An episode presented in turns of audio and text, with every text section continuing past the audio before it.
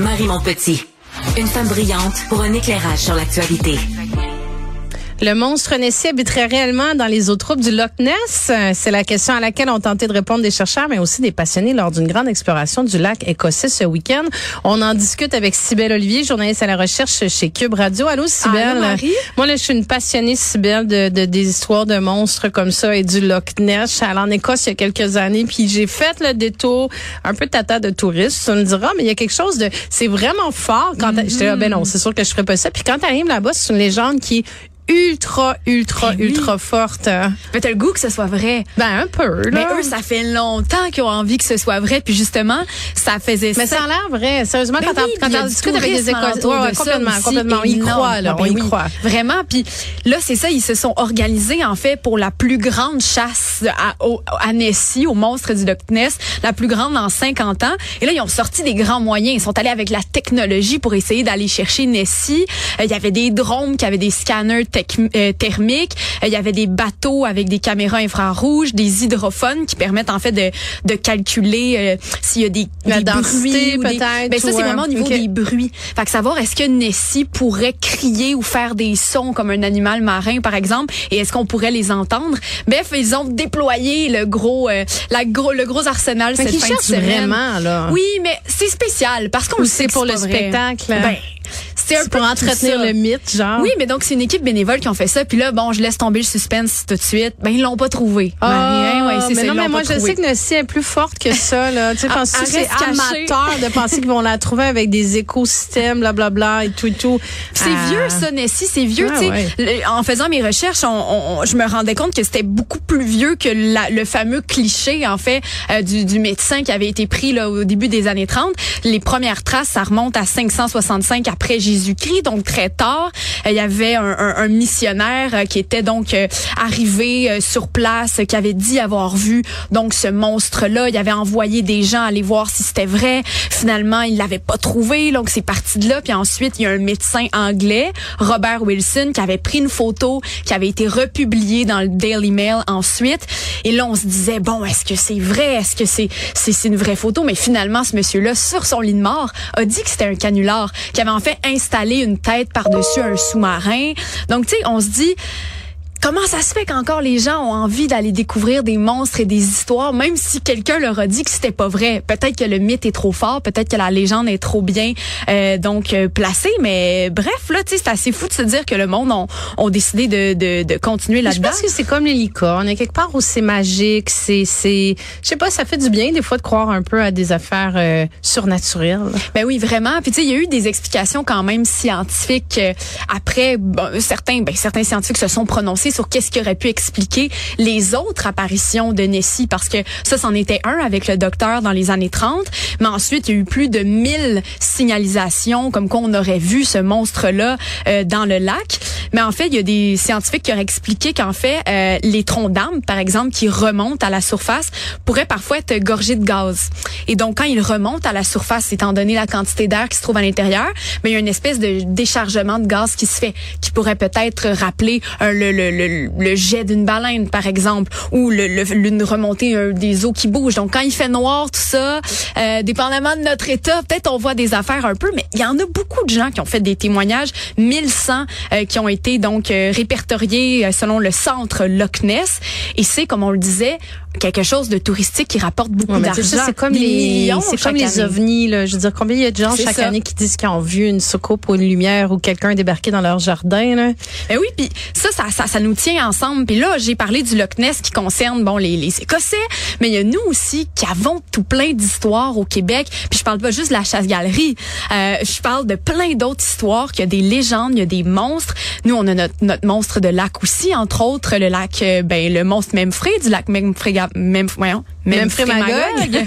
ça qui est une histoire qui date des, des, des autochtones qui avaient parlé aux, euh, aux colons dans leur premier dans leurs arrivées ici puis qui dit attention il y a un anaconda géant qui vit dans ce lac là allez pas vous baigner qui s'est finalement transformé euh, en le en, en le monstre du lac Memphremagog puis je vous en nomme quelques autres. Euh, il y a le Wendigo qui est comme un monstre cannibale qui s'attaque euh, aux personnes seules aux personnes vulnérables. Euh, il y avait un gnome de l'île aux grues le Gougou qui était comme une, une grosse ogresse terrible qui vivait euh, sur une île dans la baie des Chaleurs. Donc, il y en a plein comme ça, des mythes qu'on fait vivre. Et euh, j'en ai parlé avec un pro des mythes, c'est Brian Perrault, qu'on connaît bien, Mm-hmm. notamment pour Amos d'Aragon. Euh, ben, lui, il a écrit aussi un livre sur les créatures fantastiques du Québec. Fait que j'ai jasé un peu de monstres avec lui, puis m'expliquait qu'il y en a beaucoup des histoires qui existent. Euh, lui en avait répertorié une cinquantaine en particulier. Je vous en ai nommé quelques-uns qui le m'en Une cinquantaine seulement du Québec? euh, une cinquantaine seulement du Québec dans son livre. Donc, on se dit à la grandeur du Canada, de l'Amérique du Nord, il y en a tout plein. Euh, mais il me disait qu'il y en a beaucoup plus de ça, des histoires. C'est juste qu'il s'en est, euh, il, il s'est est restreint à ouais, ça parce ouais. que bien sûr, euh, il y en a beaucoup. Euh, il me parlait entre autres de la légende des arbres qui saignent en Abitibi. Il viendrait d'une légende d'un d'un d'un bûcheron euh, qui, qui aimait bien faire mal aux arbres en donnant des coups de hache un peu partout. Euh, puis qu'une fois, il se serait fait attaquer par les arbres finalement, que se serait fait étrangler par des arbres, qui ensuite ont commencé à déverser une espèce de liquide rouge épais similaire au Donc on dirait qu'il faudrait pas s'attaquer aux forêts parce que certains types de, forêts peuvent donc nous saigner dessus. Ce genre de, de contes-là qui sont plutôt difficiles à croire, mais lui, sa préférée, c'est celle du loup-garou. Il me disait que c'est pas la plus euh, intéressante, la plus poétique, mais c'est celle qui lui rappelle le plus euh, l'homme, en fait, qui est comme l'animal qui habite en dedans de chacun de nous, puis qui sort au moment opportun pour aller un peu faire euh, faire le mal, faire le, le mal qui est un peu notre façon comme humain parfois de peut-être se, se ben, de, de faire sortir le méchant carrément. Donc lui aime de faire cette euh, ce lien là en fait entre les contes et les légendes. Et pourquoi faut s'intéresser aux monstres, Marie? Tu sais pourquoi c'est important d'en parler? Ben c'est une façon de faire vivre nos histoires au Québec, de faire vivre nos racines, notre culture, mais aussi une façon de prendre le temps. Alors je vous laisse écouter Brian Perrault là-dessus. Il y a un monstre aussi dans la rivière Saint-Maurice, euh, près de chez moi. Puis parfois, je passe là, où il était aperçu, là, près de Grande-Pile, Saint-Jean-des-Piles. Puis je m'arrête, puis je regarde la rivière, puis je me dis, ah, OK, il y a le monstre, et puis tout ça. Mais ça m'oblige à m'arrêter, à regarder la rivière, à, apprécier le lieu. Puis je me dis, bon, ben, si je le vois, ça, sera, ça va être le fun, mais évidemment, je le vois jamais. Mais, mais au moins, ce, ce temps-là que je prends, c'est un temps qu'on prend pour euh, admirer la beauté de notre monde. Je trouvais ça beau qu'il dise ça parce que c'est vrai que ça nous rappelle de prendre le temps puis de se poser la question, d'espérer de le voir puis ça nous ce qui m'expliquait aussi c'est qu'à travers le monde tout le monde a Donc, cette on façon est, euh, de faire là euh, euh, tout le monde a cette façon de faire là avec euh, avec les créatures d'ici Ben, d'ailleurs. J'allais te dire, si tu me permets, Sybelle, si je peux te raconter une, une, Oh, une anecdote de, de jeunesse, puis euh, parce que tu dis que c'est une façon de faire découvrir la culture, la, la tradition orale. Euh, quand j'avais, écoute, je devais avoir 10 et on- ou 11 ans, puis j'étais allée, euh, euh, mes parents nous avaient en France avec mes sœurs, puis moi j'avais eu j'avais eu le droit parce que comme j'étais la plus vieille de faire, euh, c'était comme une activité qui était organisée dans le, le camping où on était, c'était la chasse au dahu. OK? Puis là, écoute, ils nous avaient embarqués, là, mais moi, là, j'y croyais dur comme fer. C'est un des, trucs les plus fantastiques que j'ai fait de ma vie. Donc, on partait, là, on était comme une dizaine d'enfants le soir, là, à 8 heures le soir. Puis là, on partait avec notre sac de jute, genre. Puis là, ils nous expliquaient que le dahu, c'est un animal que tu vois juste la nuit. Puis là, le dahu, il a des pattes, un peu, il a des pattes qui sont pas de la même longueur. Mais contrairement à une hyène, c'est pas les pattes de devant qui sont plus courtes, c'est les pattes de côté. Donc, ce qui était super important, c'est que quand on le voyait, fallait absolument qu'on l'amène dans une pente. Écoute, je me rappelle comme si c'était hier. Fallait qu'on l'amène une pente puis qu'on l'amène à être de côté. Puis là, il allait débouler puis on allait pouvoir À l'attraper. Ouais. Puis il y en avait juste un, il fallait vraiment l'attraper parce que là, il commençait à manger, je sais pas, les poules. Je sais pas ce qu'il nous avait raconté, mais en tout cas, fallait l'attraper. Donc, on partait avec la chasse au dahu. Puis là, il nous avait laissé, c'était comme un petit chemin. Mais ce qu'on savait pas, c'est que le chemin, c'était comme une boucle. Donc, il nous laissait les enfants comme deux par deux. Puis là, ils nous laissaient là, puis là, ils- puis là, on les entendait de temps en temps, ils faisaient Dahu! C'était le cri du Dahu, donc là, on, on était sûr qu'ils s'en venaient, tu sais. Puis ils nous ont laissé ça pendant une heure, tu sais, attendre avec notre sac puis notre petit bâton. Mais finalement, eux, ils étaient retournés là au camp, là, parce qu'en plus de ça, ça faisait une boucle, puis ils attendaient. Puis là, écoute, je vais m'en rappeler toute ma vie, c'était comme tellement extraordinaire. Puis dans ma tête, cet animal-là, genre, il existe encore, mais c'était la tradition. Je pense que c'était dans le nord de la France, si je me souviens bien, là. Puis c'était, c'était leur animal, puis ils le faisaient connaître comme ça. Ouais. Puis euh, je trouvais ça formidable. Mais moi, je suis une passionnée. C'est peut-être ça d'ailleurs qui a amené ma Ben oui. passion des euh, des êtres surnaturels et des légendes. Et J'ai je trouve envie que, de le raconter ben, après. je trouve qu'il y a quelque chose de fascinant. Tout à fait. Puis c'est fascinant pour tout le monde à travers la Terre, particulièrement les lutins, par exemple, qui sont euh, une créature qu'on retrouve partout, un peu comme les diables ou les, les différents diables, mais les lutins en particulier. Puis euh, c'est ce que Brian Perrault m'expliquait, c'est que les cultures sont liées, ben entre elles par territoire, mais aussi de façon comme internationale. Donc euh, là-dessus, euh, il nous explique un petit peu comment ça s'appelle ce phénomène-là, particulièrement envers les lutins puis les petites créatures. créés dans notre imaginaire également par nos racines culturelles de différents peuples qui ont vu euh, chez nous ce qu'ils voyaient aussi chez eux, mais de façon différente, puis qui l'expliquent de façon différente. C'est le fun de, de constater ces différences-là parce que, tu sais, dans le monde, par exemple, si on parle des lutins, il y a des lutins partout dans le monde. dans tous les pays, il y, a, des lutins. La question qu'on se pose, c'est est-ce que ça veut dire que les lutins existent?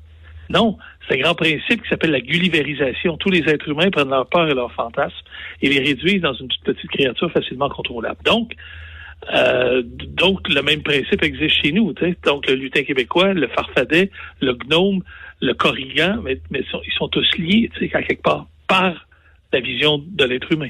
Gulliverisation, un terme que M. Perrault, ben voilà, que M. Perrault m'a appris. Donc, tu sais, même si les romans sont moins populaires maintenant, je me suis demandé justement, tu sais, moi, c'est mes grands-parents, mes parents qui me racontaient des légendes, des histoires de pêcheurs. Moi, qu'est-ce que je vais avoir comme légende à raconter si c'est pas celle que mes parents m'ont transmise? Mm-hmm. C'est pas celle nécessairement que je vais avoir explorée dans les romans ou qu'à l'école, on va m'avoir raconté. Mais aujourd'hui, c'est plutôt dans les films qu'on va voir ça se répertorier d'une façon différente, euh, qui est une nouvelle manière, en fait, de se transmettre des contes entre nous, euh, entre nous, je veux dire. Puis donc les histoires continuent à vivre quand même selon lui, et c'est pas parce qu'on va euh, évoluer avec les technologies, avec la science, qu'on aura plus d'histoires comme ça et de contes à se transmettre, que ce soit les vieux qui se transforment ou bien que ce soit complètement des nouveaux. Il y en a encore. Euh, lui me parlait notamment ben, des, des de façon là, pas, pas près dans les dernières années, mais quand même les contes urbains avec les espèces de crocodiles dans les métros de New York, ce genre de choses là. Moi, je l'ai fait autour du euh, je suis tellement contente que tu me parles de ça parce que honnêtement, ça me rejoint vraiment. Mais tu vois, il y a un très beau livre, là, puis là, je m'excuse, je me rappelle pas de, de ben, il doit en avoir plusieurs, mais qui s'appelle Contes et légendes du Québec, justement. Puis mm. depuis que, tu sais, ma fille, ses amis sont petits, quand on va, quand on va dans un chalet, quand on a l'occasion chez mes parents, ou tu sais, qu'on on est sur le bord d'un feu, là, je fais exprès de leur raconter des légendes, tu sais, à voix basse, ça leur fait toute peur, ils ont tous été traumatisés de ça, mais il y a quelque chose de tellement fascinant. Tu sais, c'est ça, on connaît bien la chasse-galerie, mais il y en a d'autres qui sont, des fois, on part à la chasse au, euh, nous, on appelait ça les filles quand ils étaient petits, mais c'était des lucioles, évidemment, là. Mais ça, ils ont le goût, là, d'y ah, croire avec leur filet, puis d'aller, d'aller chercher des filles, puis des fois, on cherche des lutins aussi, effectivement. C'est ça. Là, ils sont rendus trop grandes, là. Mais, euh, tu sais, entre 5 puis 10 ans, ça marchait bien, là, de, de dire, ben là, ils sont de l'autre bord de l'arbre, puis il faut y aller doucement, il faut pas faire de bruit, il faut parler vraiment pas fort pour les trouver. Il y a, il y a c'est ça, c'est. Mais ça vient, l'imaginaire, surtout, puis la différence entre les films qu'on voit qui sont des images vraiment d'un monstre en particulier qu'on veut retenir, ben la tradition orale, selon lui, a un petit peu plus de force parce qu'on on est obligé de se l'imaginer. On est obligé de le ressentir, vraiment venir l'éveiller en dedans de nous, de, de se l'imaginer un peu à notre manière, de, de vouloir trouver les, les, le truc qui a bougé dans la forêt. Et ça, le fait qu'on soit mis euh, mis dans l'action nous-mêmes, ben ça fait que des fois c'est plus fort cette tradition. on se fait peur à nous-mêmes souvent aussi. On se fait peur à nous-mêmes. Donc c'est là que peut-être les, les, les, les films et tout ça sont moins ancrés au niveau vraiment des légendes qu'on va donner à nos à nos petits enfants ce qu'on va se parler, mais il y a quand même euh, des le même genre de, de monstres qui deviennent très populaires, comme par exemple les vampires, les zombies. C'est ce que Brian m'expliquait encore une fois. Euh, tu sais, on a eu une grosse période de vampires. Le vampire, c'est quoi? C'est l'expression du capitalisme dans une créature. Euh, tu sais, après ça, on a eu euh, Occupy Wall Street, puis là, on a eu une vague de zombies. Ben, les zombies, c'est ça. Euh, ce sont ceux qui ont été blessés par le capitalisme qui reviennent nous hanter et qui reviennent reprendre leur place. Euh, l'homme, l'être humain, ne fait que cela. Vous, pensez à, à, des vieilles histoires, vous dites ce sont des vieilles histoires. Non, non. On en crée de nouvelles. J'avais pas vu ça comme ça, euh, moi. Non, moi non plus. Tu sais, quand t'es enfant, c'est pas Je vois les vampires puis les zombies d'une autre façon Moi, c'est la première fois que je l'entendais comme ça, mais bon, tu sais, on, on, a parlé de ceux qui restent et qui voyagent à travers le monde. Il y a Dracula, par exemple, lui me racontait euh, qui est allé donc en Transylvanie et ce conte-là, à quel point ben, il a fait le tour du monde et qu'on en parle, mais ça vient donc d'une légende, d'une communauté, d'une culture. Après ça, il m'expliquait qu'à Prague, en République tchèque, eux ont une histoire fascinante de fantômes. Il dit que toutes les rues, tous les coins de rue, les bâtisses ont chacun leur fantôme et une histoire qui est liée avec elle. Moi, personnellement, je trouve qu'il en manque un peu ici, ou du moins, on m'en a pas assez parlé euh, à mon goût. Puis, euh, je terminerai en disant aussi que si c'est le genre de choses qui vous intéresse, il y a un nouveau film qui est sorti euh, sur Netflix le 18 août dernier. c'est sur le, le film, en fait, c'est sur la légende du roi du roi des singes, qui est une l'une des légendes les plus connues de la mythologie chinoise. C'est Sun Wukong. Mais là, il y a un animé qui est sorti. Puis ça, c'est une façon pour les jeunes de toutes les cultures de découvrir une légende qui a façonné un peuple millénaire comme Donc, euh, tu sais, la, boucle tourne, la, la, roue tourne plutôt, puis euh, finalement, on revient avec nos enfants maintenant qui vont voir d'autres types de légendes de façon animée et qui vont peut-être transmettre des contes, mais c'est une façon de les initier à ça.